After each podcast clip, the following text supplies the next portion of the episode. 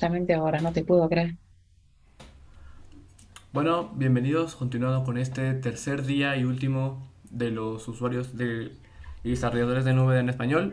En esta ocasión vamos a tener una charla bastante interesante eh, impartida por dos miembros de nuestra comisión, que es José, que ya ha estado aquí, bueno, pues prácticamente los tres días, y, y Norma. Entonces, pues los dejo porque es un tema muy interesante que es salud mental en el software libre.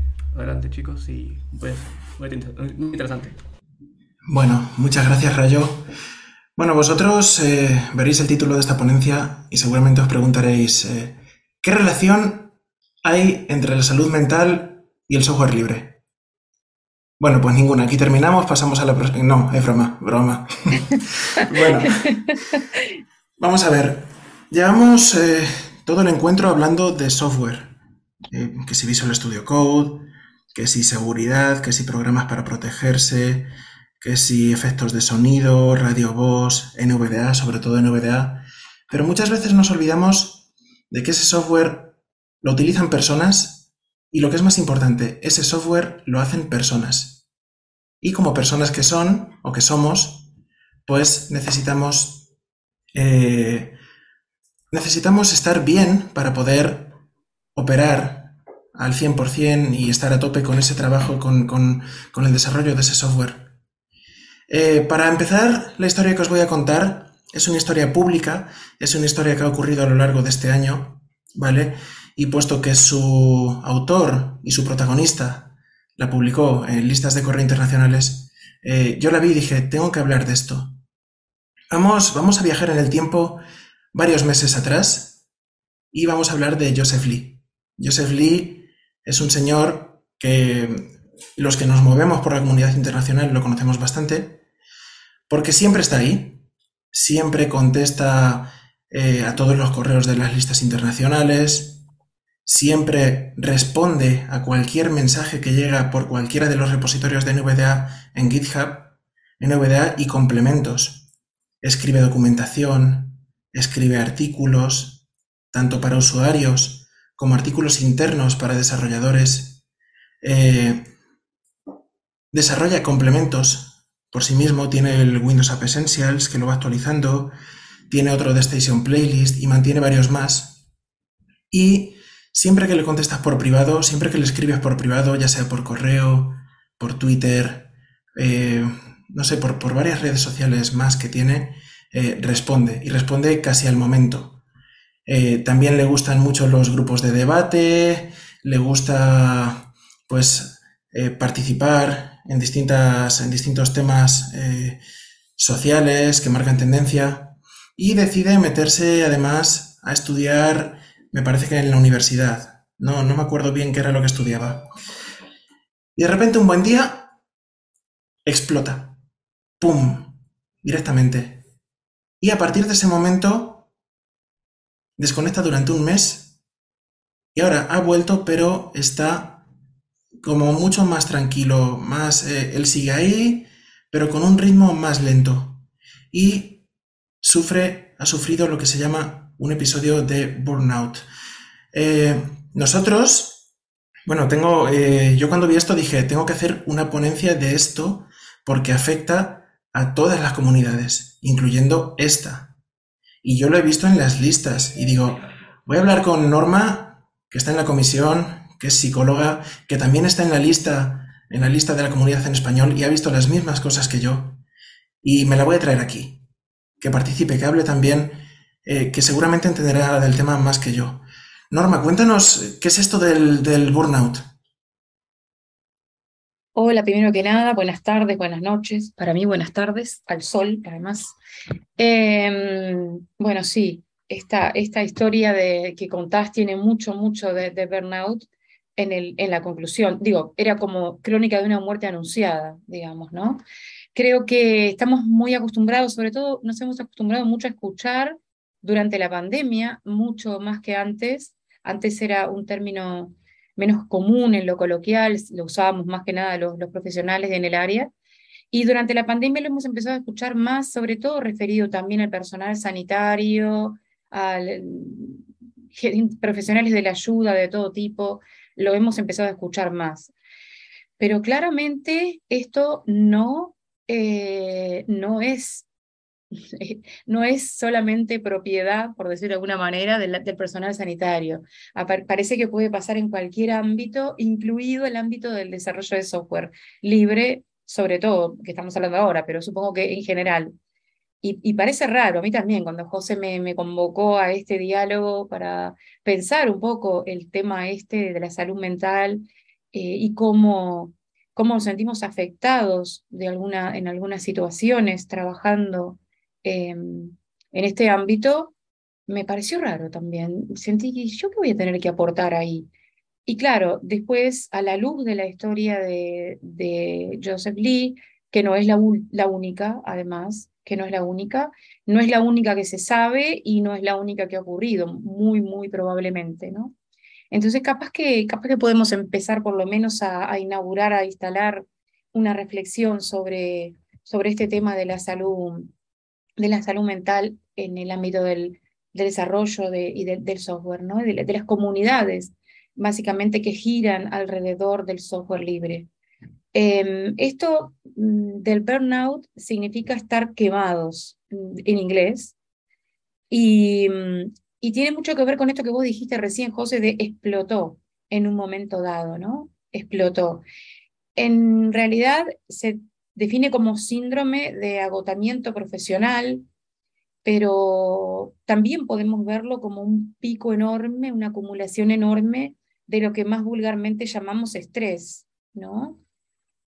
Em, el estrés es algo que nos acompaña evolutivamente desde, desde tiempos inmemoriales a nuestros primeros ancestros, que tiene que ver con nuestra capacidad y, y posibilidad de supervivencia, esto de estar alertas a un peligro, de estar alertas a lo que hay alrededor por las dudas. Esto viene de, desde siempre. Lo compartimos con los animales, forma parte de nuestro cerebro. Saben que nuestro cerebro está configurado como, como capas de, de una ciudad. ¿Vieron cuando se excava por, por, en busca de ruinas arqueológicas y van apareciendo unas ciudades sobre otras? Bueno, nuestro cerebro está estructurado de la misma manera y tenemos como quien diría, abajo del todo, el cerebro más antiguo, el cerebro reptiliano, que, que reacciona rápidamente, que tiene que ver con la supervivencia. Después el cerebro límbico, que donde también está mm, todo lo, relativo a las emociones, sobre todo.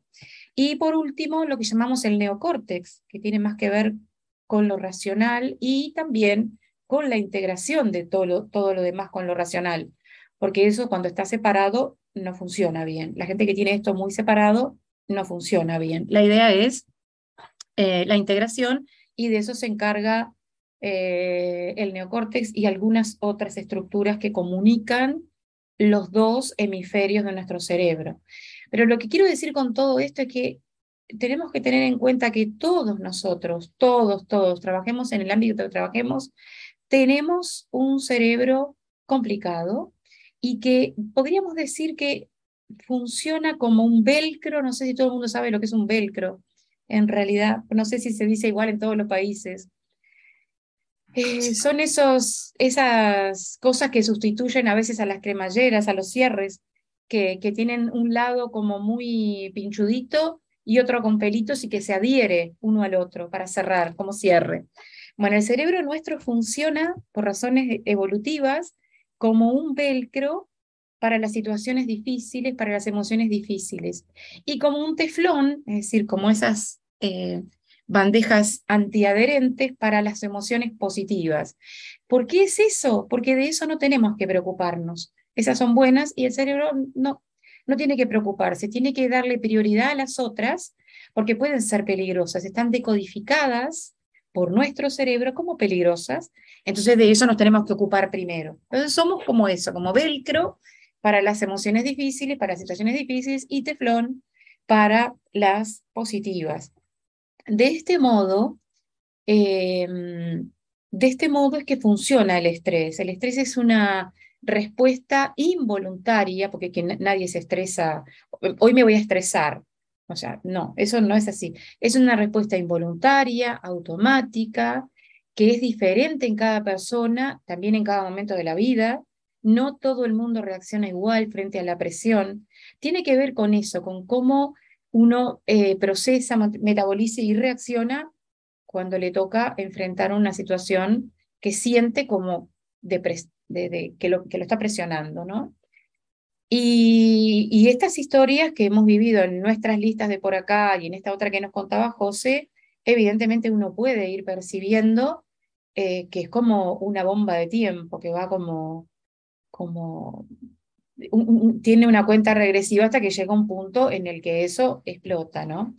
Nadie quiere pasarlo mal, todo el mundo escapa de eso, o sea que como digo, no es que, que la gente lo produzca, pero por ejemplo, también hay un efecto de acumulación, porque no es, a veces no es solo un evento o una parte de tu vida que te produce estrés, son como efecto acumulativo de varias cosas con las que uno tiene que lidiar y, llega un momento que no se puede más y eso explota y, y aparece este, este síndrome del quemado, este burnout que, que decía José no sé, por ejemplo, por poner un ejemplo que de repente es más, más relacionado con el, con el tema de nuestras comunidades.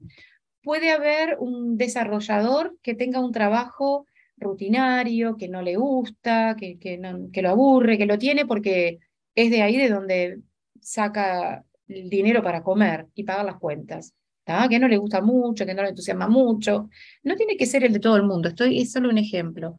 Y entonces se encuentra en esto de hacer, no sé, complementos, de hacer software, de hacer lo que sea, eh, tiene, tiene un hobby, primero, ¿no? Relacionado con la tecnología, con, con todo esto, con la informática, con lo que sea, con la radio, como veíamos recién, con lo que sea.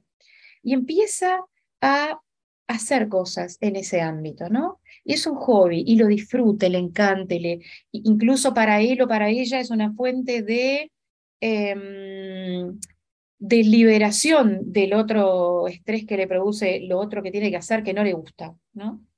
Entonces está, empieza con esto y dice, está en una comunidad, en una, en una lista, en un blog, en lo que sea, en un grupo de Facebook, no importa, y dice, voy a compartir esto que hice, porque a lo mejor a mí me está funcionando, a lo mejor a otro le sirve, y a lo mejor me pueden dar un feedback, me pueden dar ideas para mejorarlo, o, o, capaz que al principio no piensa eso, pero lo comparte y la gente le empieza a dar ideas y eh, el tipo dice, Ay, a ver si puedo, y es un desafío nuevo, y es un disfrute, y está bueno, y es lindo es algo que, todos necesitamos. Pero la historia a veces se complica y se complica mucho porque, porque nuestras comunidades, yo no sé si todas, pero capaz que sí, pero ahora vamos a hablar de las nuestras, suelen eh, a veces tener un funcionamiento un poquito complicado. Vuelvo a decir lo mismo, todos nosotros tenemos un cerebro complicado y no tendría por qué ser diferente cuando todos nosotros con cerebros complicados compartimos una comunidad de lo que sea, ¿no? Entonces hay momentos en que uno empieza a ver que la gente pide, pide, pide, pide, eh, considera que el otro tiene obligación de dar, no se agradece, o cuando se agradece es una fórmula, un, gracias, que tampoco queremos esto, ¿no? una bandeja de entrada llena de, de, fórmulas de gracias, que al final no sabemos ni a qué les están dando gracias y no, no se agradece en serio, no se, no se habla nunca de lo que ese complemento o ese desarrollo o ese software o, ese tutorial o lo que sea aporta, eh, sino solamente de lo que falta, de si se escucha mal, de si el volumen, de si qué sé yo, de que hubo una actualización de la aplicación y ahora dejó de funcionar, que está bien, que está bien, eh, o sea, pero es como como dije antes, como tenemos este cerebrito que está tan alerta a lo negativo, no podemos a veces darnos cuenta, y esto necesita un esfuerzo de conciencia, de awareness, de mindfulness, de darnos cuenta de esto, y empezamos a hacer presión sobre el desarrollador o, el que hace tutoriales o el que sea en cuestión. Em, y y esto se va sumando, sumando, sumando, sumando. Indudablemente, esto va a generar estrés. Puede parecer exagerado, pero les voy a decir qué más puede pasar en esta historia. Se acaba el disfrute, se acaba el, sentimiento de pertenencia y de ganas de estar en esta comunidad que supuestamente era una comunidad en la que compartíamos intereses, se acabó el reconocimiento por lo que hacemos voluntaria y gratuitamente, que a veces nos olvidamos de esto, eh, lo hacemos a cambio de nada, pero también sabemos todos que es lindo que nos reconozcan y no solo que nos estén marcando lo negativo. Entonces después aparecen respuestas de repente airadas, eh, y todo esto que nosotros ya, ya mencionábamos, por ejemplo, en el, cuando hicimos el avance de, de, esta, píldora, de esta ponencia que estamos intentando instalar en la reflexión de todos nosotros. También em, puede ocurrir que la persona directamente evite la interacción, deje de hacer lo que hacía, con lo cual perdemos todos. Pierde él o ella y perdemos todos nosotros, ¿no? así es. Norma, en la lista, eh, bueno, y, para toda la gente que está allí, hemos visto ese tipo de respuestas. Ese tipo de respuestas de, gente que, que, lanza preguntas porque no se ha leído la documentación o porque no ha investigado lo suficiente y demás. Ese tipo de respuestas han mitigado eh, el problema, por así decirlo, porque al final yo creo que han hecho reaccionar un poco a la gente, pero eh, yo espero que con, con esta ponencia que estamos haciendo la situación mejore. Pero de seguir con la tendencia actual, ¿habría riesgo de que alguno de los desarrolladores que tenemos sufriese uno de estos episodios de burnout? ¿Tú qué opinas? Como dije antes, depende mucho del estilo de personalidad de cada quien, de los demás e-, elementos estresantes que pueda tener en su vida en este momento o que vengan de antes, y de, qué, de qué vaya a ser con eso que está pasando, porque seguramente que estrés produce, lo hemos visto y, creo que hemos visto menos de lo que hay, hemos visto la punta del iceberg, ¿no? Muy probablemente. Yo quiero, quiero contarles acá algunos signos que nos pueden dar, poner en alerta de, que estamos sufriendo estrés. No estrés del bueno, no estrés del que nos pone en marcha cada día, que ese también lo tenemos que tener, porque si no seríamos plastas, pero, pero eh, cuando el, el estrés empieza a ser malo, negativo, disruptivo, ¿no? Eso me, gustaría, si, si, te parece bien, dar algunos, algunos ejemplos de cuáles son los signos que nos pueden poner en alerta. Eh, algunos le van a parecer exagerados, no hay por qué tener todos, claramente, también depende del, del grado de, de, situación estresante en la que estemos, y, pero basta con algunos también para que nos pongamos, para que pongamos un ojo ahí para que pongamos un poco de atención a esto que nos está pasando. Por ejemplo, hay, además hay físicos, hay psicológicos, hay, hay signos conductuales. Los mezclé un poco todos, pero porque quiero dar como una idea medio al azar de, los, los signos que puede haber. Preocupación excesiva, inquietud, hasta física, ¿no? Esto de no poderse quedar quieto a veces. A veces le llamamos ansiedad a esto. Falta de energía, cansancio crónico, tensión, dolores de cabeza o en el cuerpo, el cuello, por ejemplo, presión arterial o tensión arterial alta, resfriados frecuentes, catarros, empiezan a bajarnos las defensas y, parece que te agarras todo lo que pasa por ahí, cualquier virus, ¿no? El estrés tiene mucha, mucha eh, influencia en esto, que ustedes no lo crean. Dificultades para concentrarnos en una tarea, nos dispersamos con mucha facilidad, mayor o menor consumo de comida, de alimentos, cambios de peso corporal, mayor consumo de alcohol, tabaco, medicamentos o cualquier otra droga psicoactiva. Incluso incluyo, incluyo acá los energizantes, las píldoras para dormir, toda esa cosa, ¿no? Mayor consumo de este tipo de cosas. Cambios importantes en nuestros patrones de sueño. O sea, nosotros teníamos cierto patrón de sueño y de repente cambia. Nos quedamos hasta mucho más tarde o no podemos dormir bien, nos despertamos en la mitad de la noche o tenemos dificultades para dormir. O nos despertamos y parece que no hubiéramos dormido y decimos, ay Dios, me desperté más cansado de lo que estaba. También. Irritabilidad, que de eso hablamos recién, que se notan las respuestas que damos, pero también con otras personas que no tienen nada que ver con el tema, nuestra familia, nuestros amigos, nuestra pareja. Cambios de humor o del estado de ánimo sin motivo aparente. Sensación persistente de estar abrumados. Yo creo que esto es un síntoma, eh, uno de los primeros que uno, si está alerta, puede ver y, y es como para decir, oh, oh, es como para que se nos prenda una lucecita roja, ¿no? Evitación de aquello que antes disfrutábamos hacer, sentirse solos o solas frente a una situación eh, como que nadie nos entiende, como que no tenemos con quién hablarlo.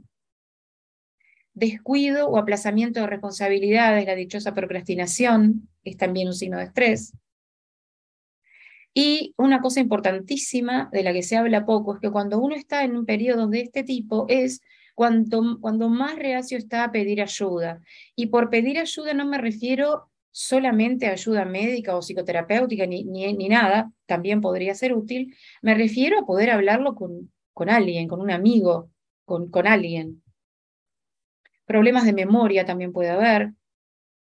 Cierto grado de cinismo, ironía destructiva, que empieza a hacernos desconectar de los otros y a no poder sostener la escucha activa de lo que nos están diciendo. O sea, tendemos a contestar rápidamente, por ejemplo, antes de terminar de leer algo o antes de terminar de escuchar algo, porque ya estamos tan abrumados que es como la gota de agua que llena el vaso, ¿no? Y búmbate, saltamos rápido como un resorte.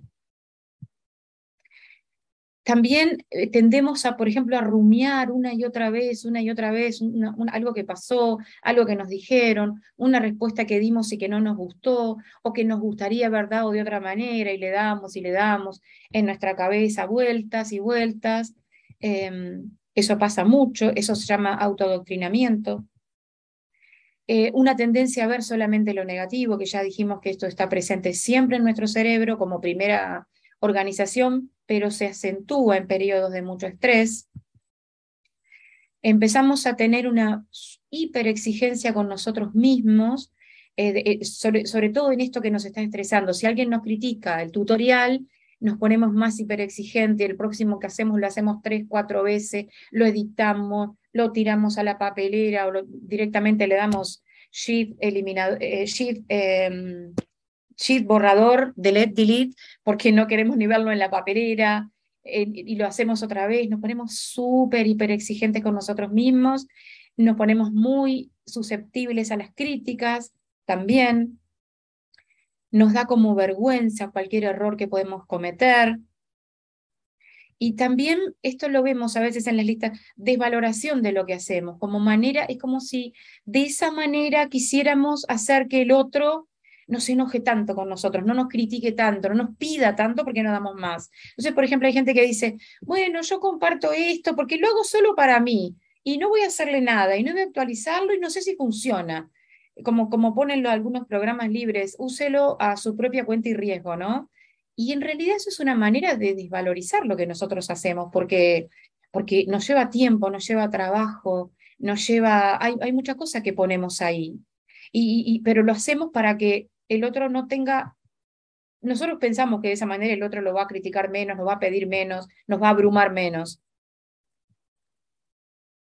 Y eh, a veces hay también una pérdida del sentido de, de, lo que estamos haciendo, del trabajo diario, si es nuestro trabajo diario o de esto que le, perdemos el sentido lo que antes era, este, qué bueno que yo con lo que hago puedo ayudar a otros y compartirlo y sentirme útil y además disfrutarlo, lo vamos perdiendo, perdiendo, perdiendo.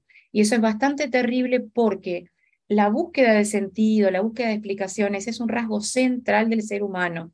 Es algo que no compartimos, hasta donde se sabe, con, los, con otros animales no humanos. Entonces, es algo central en nosotros y si lo perdemos, como decimos por acá, estamos en el horno. No sé si estos son algunos, porque hay más, escogí algunos y eso que son bastantes, signos que nos tendrían que poner en alerta de que estamos sufriendo estrés y que este estrés está en aumento cuanto más de estos tenemos, ¿no? Norma, y bueno, ya para ir acabando porque vamos con el tiempo justo, Eh, sí, yo pensé que no tenía nada para decir, pero después... Madre mía. No, no, pero está, está genial. A mí me está gustando mucho lo que estás contando. Eh, ¿qué, puede hacer? O sea, ¿qué debe hacer una persona cuando detecta estos síntomas y qué puede hacer la comunidad en general, eh, todos como miembros de la comunidad, para, para prevenir que a alguien le pase esto? Exacto. Ahora estuve pensando bastante en esto y buscando mucha bibliografía también y pensando, tratando de adaptar algunas cosas a este ámbito, ¿no? Porque esto no es una clase de psicología, ni, ni siquiera nada de esas de boludeces de, divulgación de autoayuda. Es realmente algo que yo quisiera que pudiera ser útil para nuestro ámbito. Y entonces estuve pensando justo en esto, ¿no? En qué, qué cosas podemos hacer. Seguro que hay otras más. Es como dije antes, el, comienzo de una reflexión sobre el tema. Em, algunas cosas que podríamos hacer, tanto la persona que está sufriendo estrés, en cualquier ámbito, pero también en este, como nosotros como comunidad, en cualquier comunidad, para evitar, prevenir o por lo menos disminuir el impacto negativo que tiene el estrés sobre cada uno de nosotros. Y, por ejemplo, algunas podrían ser, lo primero que nada es, bueno, reconocer lo que nos está pasando y ponerle nombre, porque es como, Mm, no ayuda negar lo que nos está pasando. Y, por ejemplo, responder a uno y, te quedas tan tranquilo y si está, fue este episodio puntual. Eh, cuando nosotros podemos darnos cuenta que esto es algo más sistemático, que afecta más cosas de nuestra vida, ahí podemos empezar algo, eh, podemos empezar a hacer algo con eso. Reconocer lo que nos está ocurriendo y cómo nos está afectando. Es como el primer paso necesario siempre, para todo y también para esto, ¿no? Hablar de esto con un familiar cercano, con un amigo que nos pueda entender o con más de uno, yo qué sé, pero hablar de, lo, de esto, hablar, eh, poder compartir nuestro enojo, nuestra eh, sensación de, de que, de molestia, o de que no estamos pudiendo solucionarlo, de que nos abruma, de que lo que sea, ¿no? De decepción, de, lo que sea, no importa. Ninguna emoción es errónea, ninguna. Puede ser equivocado lo que después hacemos con ellas, pero las emociones no, no, no, no se ajustan al registro de lo que es correcto o está equivocado. Ninguna emoción es errónea. Entonces, lo primero es reconocerla, ponerle nombre y hablar de esto con alguien después. Eh, una cosa que parece que no tuviera nada que ver acá, pero lo, quise poner por gusto, aunque le parezca mentira, un elemento importante que ayuda a neutralizar el estrés, a tenerlo a raya, es el ejercicio físico, la actividad física. Es como que cambia de registro, pero no tanto. ¿Qué pasa? Cuando estamos en situación de estrés, nuestro cerebro eh, genera, eh, digamos que son hormonas, en realidad son neurotransmisores y, hormonas también, pero que ponen nuestro cuerpo en estado de alerta, porque son, como dije antes, nuestro cerebro más primitivo, el estrés lo utilizaba para sobrevivir. Entonces pone a nuestro cuerpo preparado para huir, o sea, para correr y para luchar, o para luchar, depende. Según cómo veíamos el peligro, si era demasiado grande el león, más vale correr. Pero si se podía luchar, se luchaba, o si no había más remedio que luchar, se luchaba. Entonces, nuestro cuerpo genera esas, esas hormonas, esas, esos neurotransmisores, lo que sea, esas sustancias internas, endócrinas, y em, pasan muchas cosas complicadas en nuestro cuerpo.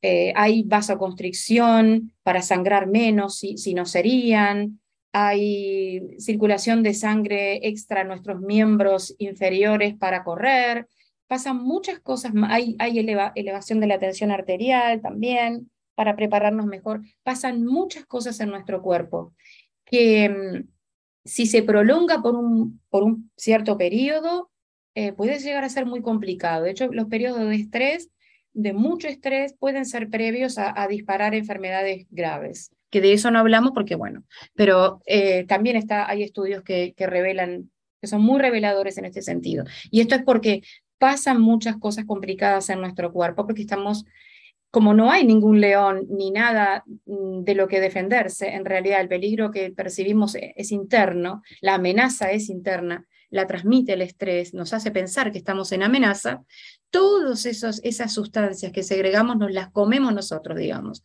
Es como, están fuera de lugar. y generan muchos problemas al cuerpo. Entonces, el ejercicio físico mm, neutraliza eso porque hace que nos movamos, entonces no hay un león que correr, pero al menos podemos correr o podemos caminar, podemos hacer lo que nos guste, andar en bicicleta, no sé, lo que sea, y esas sustancias se van gastando, ¿se entiende? Se van quemando, se van utilizando. Y también eh, nuestro cuerpo segrega endorfinas, que son las sustancias contrarias a las anteriores, por decir de alguna manera, que son sustancias que están relacionadas con el placer, con la calma, con el, manejo, el mejor manejo del dolor físico y psíquico. Entonces, por todo eso es importante, además de, mantener el peso y todo lo que todo el mundo sabe, no estoy hablando que, tenga, que haya que entrenar, basta con a veces hacer una caminata, pero movernos, porque es un, neutralizador de la ansiedad genial. Y, y, es fisiológico, ¿no? Es, es fisiológico.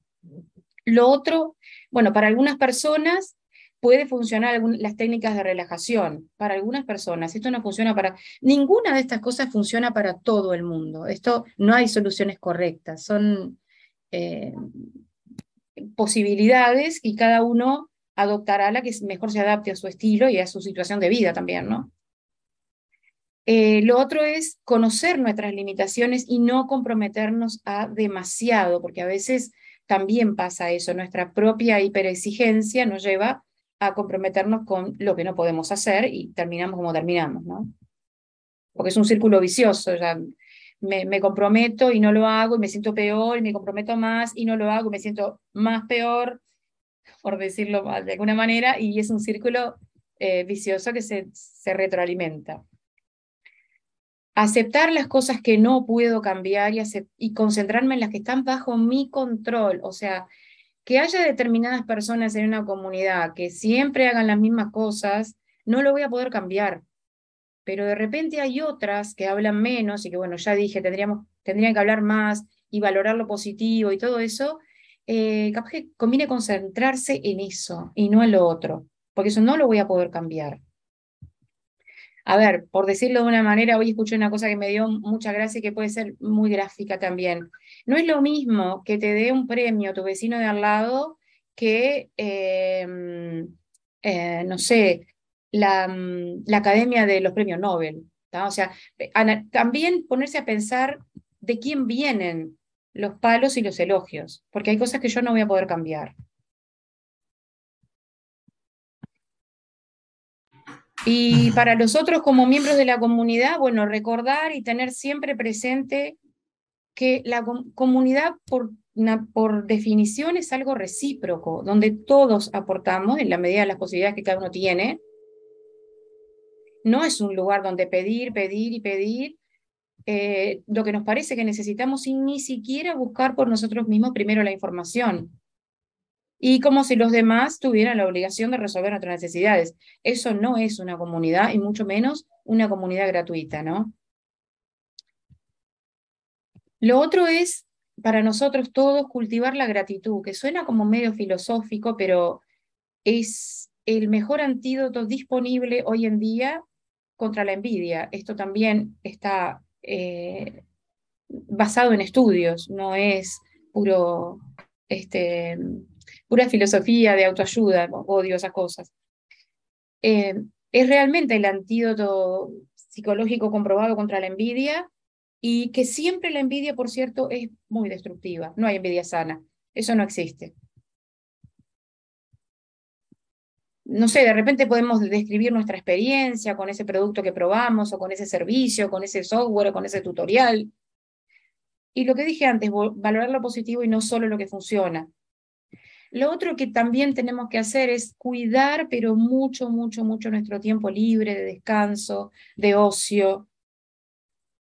Aunque pensemos que disfrutamos de lo que hacemos solitos y siempre dentro de una pantalla, buscar otras cosas, buscar tiempo libre de calidad con otras personas, en la naturaleza, lo que cada uno le guste, ¿no? Leyendo un libro, eh, nada, cualquier cosa, mirando una serie, no sé, lo que cada uno le guste, y si son varias cosas distintas, mejor y cuidar aún con más ahínco nuestros vínculos en, de la vida cotidiana. No hablo de vida real porque yo no creo en esa dicotomía de, vida virtual y vida real. La vida real es una sola y tenemos gente con la que nos vemos a diario y gente que conocemos a distancia, pero los vínculos pueden siempre ser reales. Cuidar los vínculos cercanos que tenemos. Y eso tiene que ver con estar, con cultivar la presencia de calidad con los otros. Y bueno, lo último que, que voy a decir es que para un poco, lo último yo por lo menos no sé si, si José quiere agregar algo, preguntar algo más o algún participante, pero lo último que yo quiero decir hoy, y ya fue mucho, es que mm, puede parecer raro en efecto esto en, en, un encuentro de NVDA, ¿no? que en definitiva es un, desarrollo, un software para leer la pantalla en Windows, pero tiene que ver con, con poner nuestra gotita de agua eh, en, en, generar microculturas de cuidado, ¿no? que hay tan pocas, microculturas de cuidado mutuo, a donde nos toque estar. No hay, no hay otra forma. Todos nosotros tenemos, eh, es como, el mundo es como si fuera, a mi juicio, como una gran orquesta y todos tenemos un instrumento distinto que nadie, nadie más que nosotros puede tocar y no nos podemos dar el lujo de perder a nadie. Esto nosotros lo decimos muy, lo decimos siempre cuando otros nos quieren excluir de cosas, ¿no? En, como personas ciegas. Bueno, eh, contémonos ese cuento a nosotros mismos también y no nos podemos dar el lujo de perder a nadie. Entonces, lo mejor que podemos hacer es generar microculturas de cuidado en donde nos toque estar. Ejemplo, las comunidades de, de donde nos encontramos para para debatir, discutir y aportar sobre este tema y otros relacionados. Bueno, muchas gracias. Bueno, gracias a ti, Norma. La verdad es que eh, todo lo que has dicho da para pensar, para reflexionar y enseña mucho. Eh, yo he aprendido mucho ahora mismo. Muchas gracias por haber participado en esta ponencia conmigo y haber aceptado finalmente. Eh, no sé cómo vamos de tiempo. ¿Qué me decís? Por aquí los operadores. 16.53. Pero... ¿Y 53? Mías, sí. sí, sí, sí. ¿Dará tiempo a hacer alguna pregunta antes de dar paso a la ponencia de Roberto? No me fijé si hay manos porque tengo todas las alertas. ¿55? Ah, yo tengo 53, bueno. bueno ¿Pero qué me decís? Eh, ¿Pasamos alguna o no? Yo creo que alguna, una o dos máximo. Ah, pues venga, sí. Levantar las manos.